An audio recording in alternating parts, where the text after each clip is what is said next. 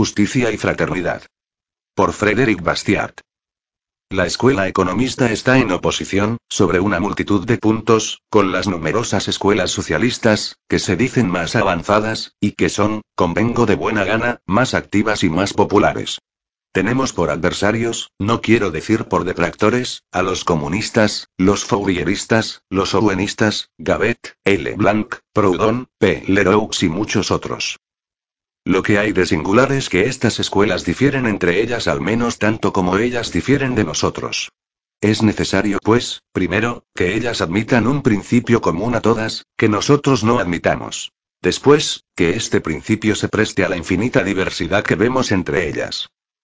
Creo que lo que nos separa radicalmente es esto. La economía política resuelve no pedir a la ley nada más que la justicia universal.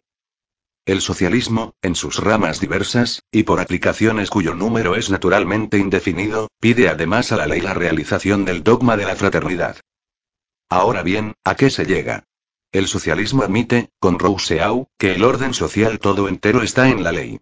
Se dice que Rousseau hacía reposar la sociedad sobre un contrato.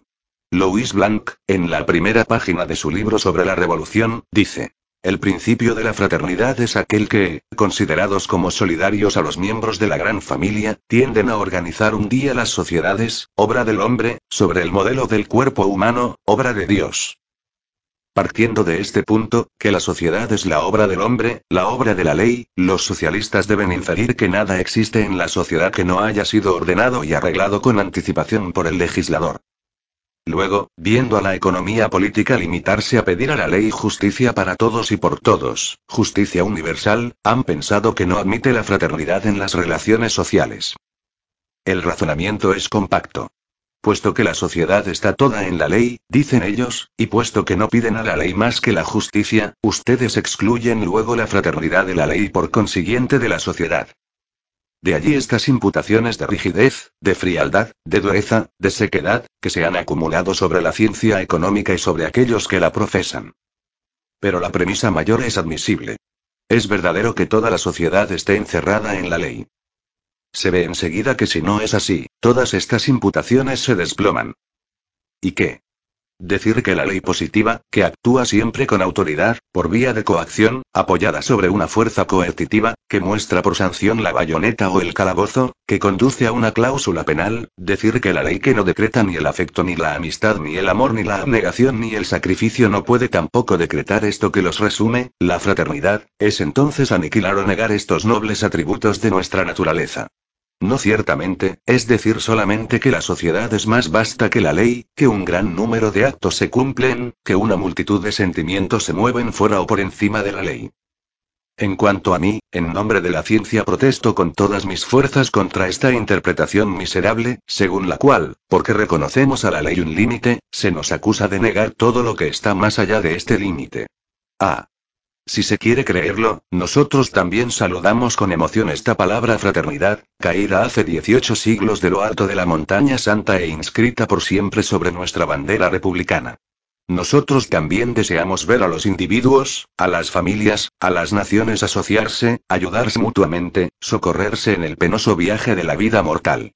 Nosotros también sentimos palpitar nuestro corazón y correr nuestras lágrimas con el relato de acciones generosas, sea que brillen en la vida de simples ciudadanos, sea que relacionen y confundan las clases diversas, sea sobre todo que precipiten a los pueblos predestinados a los puestos avanzados del progreso y de la civilización. Se nos reducirá a hablar de nosotros mismos. Y bien. Que se escruten nuestros actos. Ciertamente, queremos mucho admitir que estos numerosos tratadistas que, en nuestros días, quieren ahogar en el corazón del hombre hasta el sentimiento de interés, que se muestran tan despiadados hacia los que apelan al individualismo, cuya boca se llena incesantemente de las palabras abnegación, sacrificio, fraternidad, queremos mucho admitir que ellos obedecen exclusivamente a estos sublimes móviles que ellos aconsejan a los otros, que ellos dan ejemplos también como consejos, que ellos se han ocupado de poner su conducta en armonía con sus doctrinas. Queremos mucho creerles, sobre su palabra, llena de desinterés y de caridad, pero, en fin, no será permitido decir que desde este punto de vista no tenemos miedo de la comparación.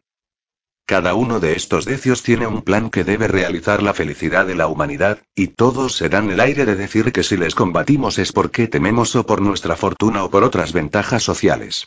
No. Les combatimos porque tenemos sus ideas por falsas, sus proyectos por tan pueriles como desastrosos. Que nos sea demostrado que se puede hacer descender para siempre la felicidad sobre la tierra por una organización facticia o decretando la fraternidad, hay entre nosotros quien, aunque economistas, firmarían con alegría este decreto con la última gota de su sangre. Pero no nos ha demostrado que la fraternidad se pueda imponer, si incluso, en cualquier parte donde se manifiesta la fraternidad es espontánea o no lo es. Decretarla es aniquilarla. La ley puede bien forzar al hombre, suscita tan vivamente nuestra simpatía, es porque actúa fuera de toda coacción legal. A que permanezca justo, vanamente ensayaría el forzarle a ser abnegado. No soy yo, por lo demás, quien ha inventado esta distinción. Como lo dije hace poco, hace 18 siglos estas palabras salieron de la boca del divino fundador de nuestra religión. La ley os dice, no hagáis a los otros lo que no quisierais que os fuera hecho. Y yo os digo, haced a los otros lo que quisierais que los otros hicieran por vosotros. Creo que estas palabras fijan el límite que separa la justicia de la fraternidad. Creo que trazan otra línea de demarcación, no diría absoluta e infranqueable, sino teórica y racional, entre el dominio circunscrito a la ley y la región sin límites de la espontaneidad humana.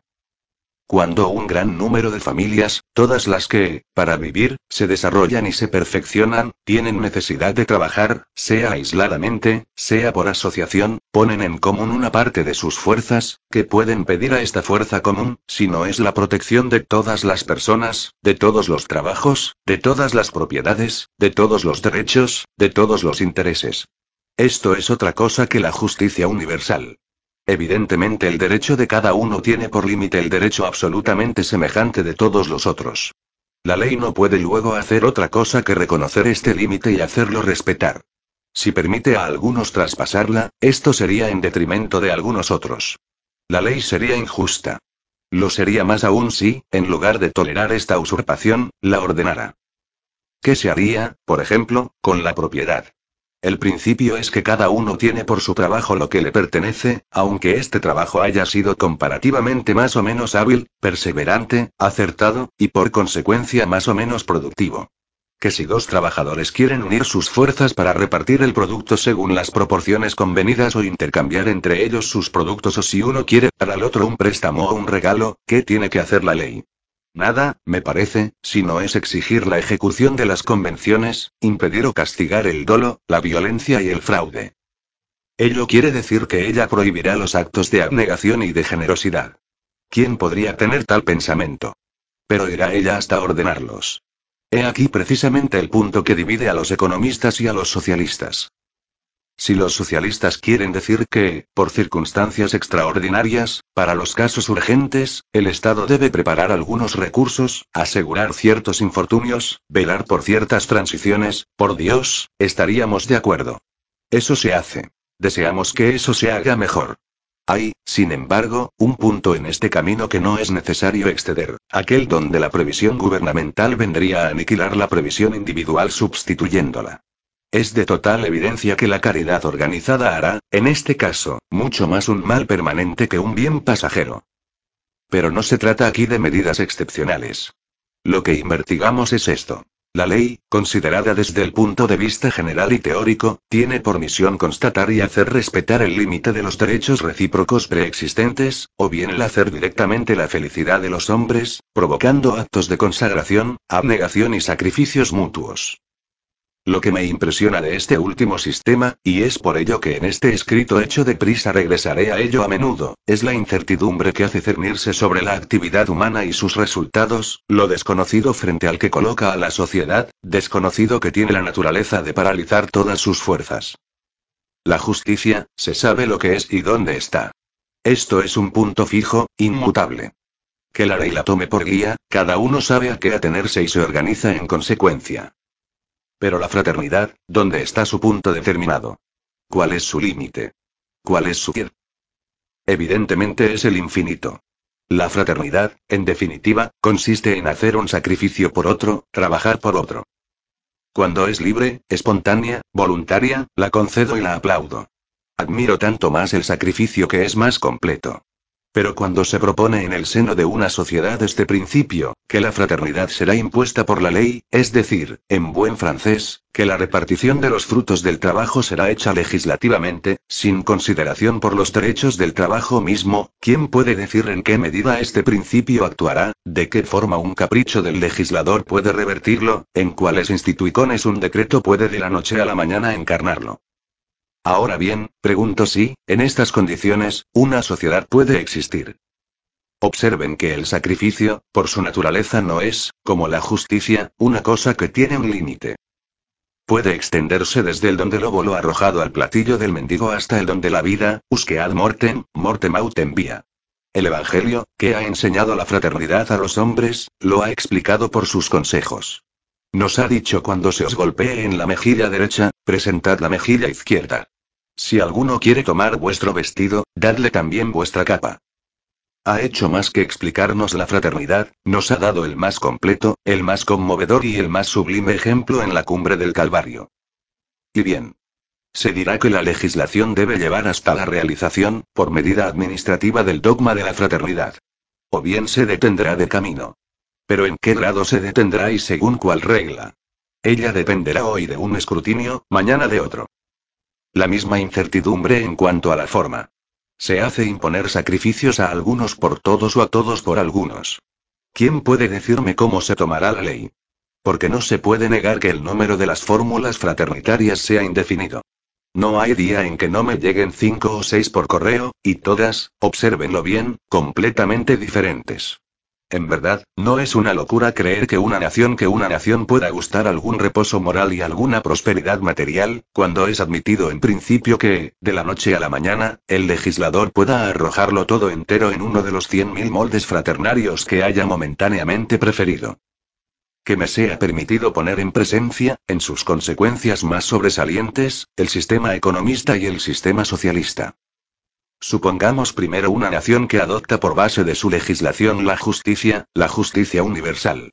Supongamos que los ciudadanos dicen al gobierno, tomamos sobre nosotros la responsabilidad de nuestra propia existencia, nos encargamos de nuestro trabajo, de nuestras transacciones, de nuestra instrucción, de nuestro progreso, de nuestro culto. Para usted su sola misión será contenernos a todos y bajo todos los respectos en los límites de nuestros derechos. Verdaderamente se han ensayado tantas cosas que quisiera que la fantasía tomara un día a mi país o a un país cualquiera sobre la superficie del globo y ensayara al menos eso. Por cierto, el mecanismo, no se lo negará, es de una simplicidad maravillosa. Cada uno ejerce todos sus derechos como los comprende, previsto que no invada los derechos del otro.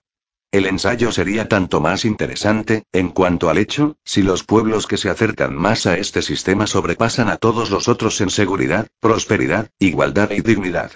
Sí, si me quedan diez años de vida, daría con gusto nueve para asistir, durante uno, a una tal experiencia hecha en mi patria. Porque he aquí, me parece, de esto entonces sería feliz testigo. En primer lugar, cada uno estará seguro sobre su porvenir en tanto que pudiera ser afectado por la ley. Así como lo he hecho observar, la justicia exacta es una cosa de tal modo determinada que la legislación que no tuviera más que en ella la mira sería más o menos inmutable. No podría variar más que respecto a los medios de alcanzar cada vez más este objetivo único. Hacer respetar a las personas y sus derechos. Así, cada uno podrá entregarse a toda suerte de empresas honestas sin temor y sin incertidumbre. Todas las carreras estarían abiertas a todos. Cada uno podría ejercer sus facultades libremente, según sea determinado por su interés, su inclinación, su actitud o las circunstancias. No habría ni privilegios, ni monopolios de ninguna suerte. Enseguida, todas las fuerzas del gobierno estarían aplicadas en prevenir y reprimir los toros, los fraudes, los delitos, los crímenes, las violencias. Es de creer que ellas alcanzarán tanto mejor este objetivo ya que no estarán diseminadas, como hoy, sobre una multitud de objetos extraños a sus atribuciones esenciales. Nuestros adversarios mismos no negarán que prevenir y reprimir la injusticia sea la misión principal del Estado. ¿Por qué entonces este arte precioso de la prevención y de la represión ha hecho tan poco progreso entre nosotros? Porque el Estado la descuida por otras mil funciones de las que se le ha encargado. Tampoco la seguridad es, por mucho, el rasgo distintivo de la sociedad francesa. Ella sería total bajo el régimen del que me he hecho, por el momento, el analista. Habría seguridad en el porvenir, puesto que ninguna utopía podría imponerse tomando la fuerza pública. Seguridad en el presente, puesto que esta fuerza sería exclusivamente consagrada a combatir y aniquilar la injusticia. Aquí es muy necesario que diga una palabra sobre las consecuencias que engendra la seguridad. He allí entonces la propiedad bajo sus formas diversas, de bienes raíces, mobiliaria, industrial, intelectual, manual, completamente garantizada. Hela allí al abrigo de los ataques de los malhechores y, lo que es más, de los ataques de la ley. Cualquiera que sea la naturaleza de los servicios que los trabajadores rindan a la sociedad o se rindan entre ellos, o intercambien en el exterior, estos servicios tendrán siempre su valor natural. Este valor será todavía muy afectado por los acontecimientos, pero al menos no podrá jamás serlo por los caprichos de la ley, por las exigencias del impuesto, por las intrigas, las pretensiones y las influencias parlamentarias. El precio de las cosas y del trabajo subirá entonces el mínimo posible de fluctuación, y bajo el conjunto de todas estas condiciones reunidas, no es posible que la industria no se desarrolle, que las riquezas no se acrecienten, que los capitales no se acumulen con una prodigiosa rapidez. Ahora bien, cuando los capitales se multiplican, se hacen competencia entre ellos. Su remuneración disminuye o, en otros términos, el interés baja. Pesa cada vez menos sobre el precio de los productos. La parte proporcional del capital en la obra común va decreciendo sin cesar. Este agente del trabajo más repartido llega a estar al alcance de un mayor número de hombres. El precio de los objetos de consumo es descargado de toda la parte que el capital saca de menos. La vida es barata y esto es una primera condición esencial para la liberación de las clases obreras.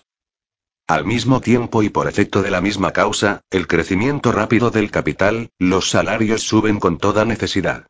Los capitales, en efecto, no rinden absolutamente nada más que con la condición de ser puestos a trabajar.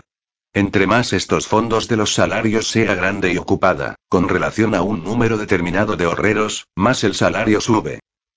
Así, el resultado necesario de este régimen de justicia exacta y en consecuencia de libertad y de seguridad es elevar a las clases sufrientes de dos maneras, primero dándoles una vida a bajo costo, enseguida elevando el nivel de los salarios. No es posible que la suerte de los obreros sea así natural y doblemente mejorada sin que su condición moral se eleve y se purifique. Estamos entonces en la vía de la igualdad. No hablo solamente de igualdad ante la ley, que el sistema implica evidentemente puesto que excluye toda injusticia, sino de la igualdad de hecho, en lo físico y en lo moral, resultante de que la remuneración del trabajo aumenta a medida y por lo mismo que la del capital disminuye. Si echamos una mirada sobre las relaciones de este pueblo con las otras naciones, encontramos que son todas favorables a la paz. Prevenirse contra toda agresión, he allí su sola política. No amenaza ni es amenazado. No tiene diplomacia y mucho menos todavía diplomacia armada. En virtud del principio de justicia universal, ningún ciudadano puede, en su interés, hacer intervenir la ley para impedir a otro ciudadano comprar o vender en el exterior. Las relaciones comerciales de este pueblo serán libres y muy extensas. Ninguno impugnará que estas relaciones contribuyan al mantenimiento de la paz constituirán para él un verdadero y precioso sistema de defensa, que volverá poco más que inútiles los arsenales, las plazas fuertes, la marina militar y las armadas permanentes. Así, todas las fuerzas de este pueblo serán destinadas a los trabajos productivos nueva causa de crecimiento de los capitales con todas las consecuencias que se derivan. Es fácil de ver que en el seno de este pueblo, el gobierno está reducido a las proporciones más exiguas y los mecanismos administrativos a una gran simplicidad. ¿Qué hace él? Dar a la fuerza pública la misión única de hacer reinar la justicia entre los ciudadanos. Ahora bien, esto se puede hacer con poco gasto y no cuesta hoy mismo en Francia más que 26 millones. Entonces esta nación no parará por así decir más impuestos. Es incluso cierto que la civilización y el progreso tendrán que volver al gobierno más y más simple y económico, pues entre más la justicia sea el fruto de buenos hábitos sociales, más oportuno será reducir la fuerza organizada para imponerla. Cuando una nación es aplastada por impuestos, nada es más difícil y podría decir imposible que repartirlos igualitariamente. Los estadistas y los hacendistas no aspiran más a ello. Hay sin embargo una cosa más imposible aún, que es arrojarlos sobre los ricos. El Estado no puede tener mucho dinero más que agotando a todo el mundo y a las masas sobre todo. Pero en un régimen tan simple, al que he consagrado esta inútil defensa, régimen que no reclama más que algunas docenas de millones, nada es más fácil que una repartición equitativa. Una contribución única, proporcional a la propiedad poseída, tomada por familia y sin gasto en el seno de los consejos municipales, es suficiente.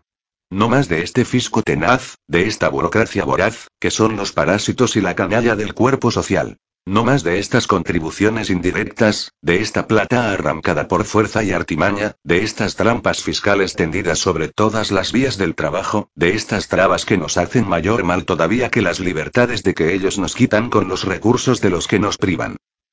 Tengo necesidad de mostrar que el orden será el resultado infalible de tal régimen. ¿De dónde podría venir el desorden?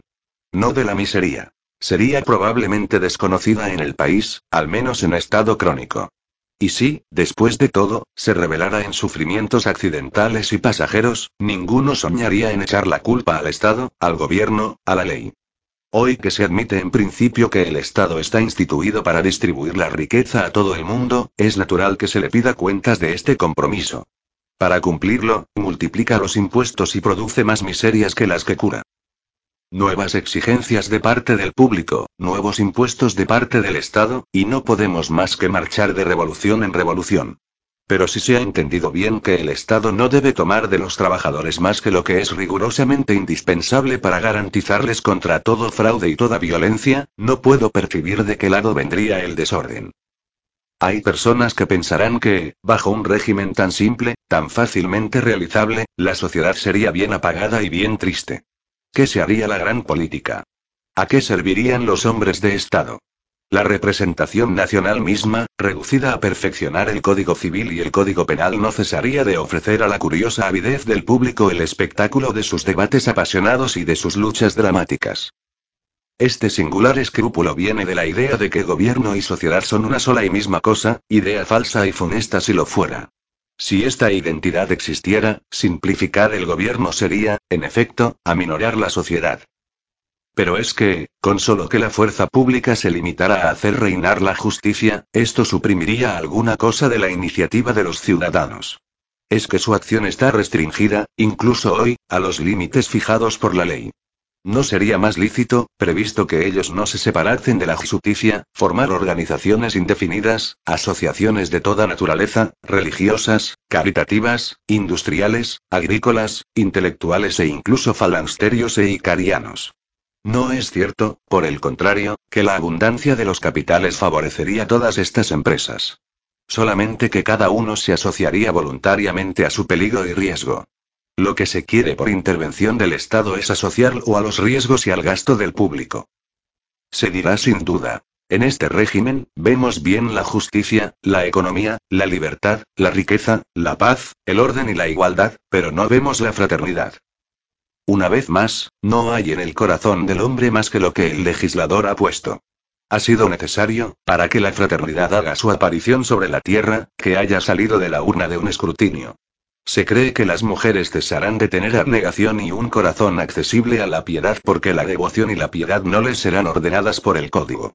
¿Y cuál es entonces el artículo del código que, arrancando a una joven hija de las caricias de sus madre, la ponga en estos tristes asilos donde se exponen las llagas horrorosas de los cuerpos y las llagas más horrorosas aún de la inteligencia?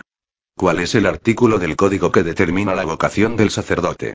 ¿A cuál ley escrita, a cuál intervención gubernamental es necesario relación a la fundación del cristianismo, el celo de los apóstoles, el coraje de los mártires, la beneficencia de Fenelón o de Francisco de Paula, la abnegación de tantos hombres que, en nuestros días, han expuesto mil veces su vida por el triunfo de la causa popular?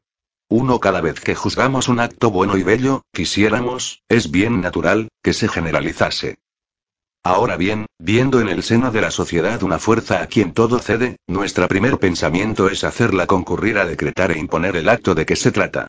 Pero la cuestión es saber si no se le degrada así tanto la naturaleza de esta fuerza como la naturaleza del acto, vuelto obligatorio lo que era voluntario. Por lo que a mí concierne, no me puedo meter en la cabeza que la ley, que es la fuerza, pueda ser útilmente aplicada a otra cosa más que a reprimir los daños y mantener los derechos. Vengo de describir una nación donde sería así. Supongamos ahora que en el seno de este pueblo prevalece la opinión de que la ley no se limitará a imponer la justicia. que ella aspirará todavía a imponer la fraternidad. ¿Qué sucederá? No será extenso decirlo, pues el lector no tiene más que hacer invertir el cuadro que precede.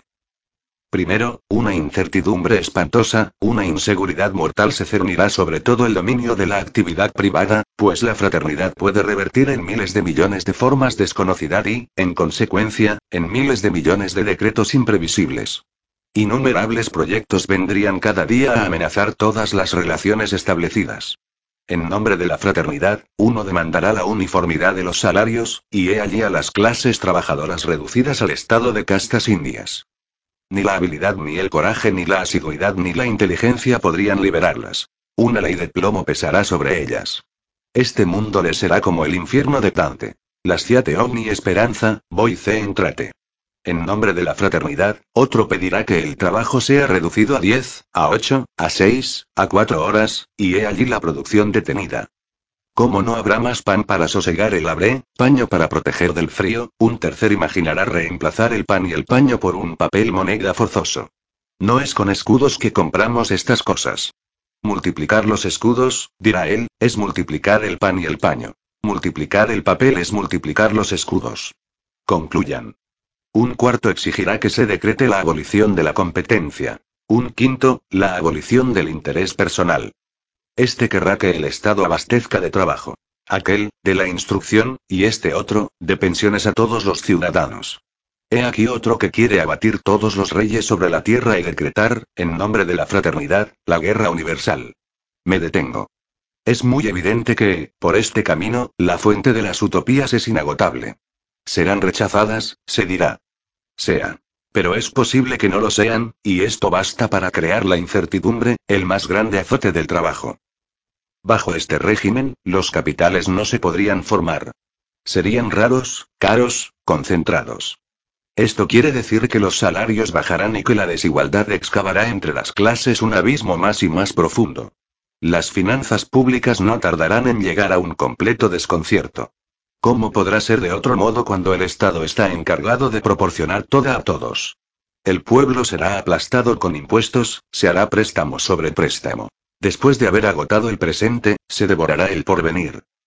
En fin, como será admitido en principio que el Estado está encargado de hacer la fraternidad en favor de los ciudadanos, se verá al pueblo todo entero transformado en solicitante propiedad de bienes raíces, agricultura, industria, comercio, marina, compañías industriales, todo se agitará para reclamar los favores del Estado. El tesoro público será literalmente entregado al pillaje. Cada uno tendrá buenas razones para pruebas que la fraternidad legal debe ser entendida en este sentido. Las ventajas para mí y las cargas para los otros. El esfuerzo de todos tenderá a arrancar a la legislatura un fragmento de privilegio fraternal. Las clases sufrientes, aunque tengan los mayores títulos, no tendrán siempre el mayor éxito. Ahora bien, su multitud se acrecentará sin cesar, de donde se sigue que no se podrá más que marchar de revolución en revolución.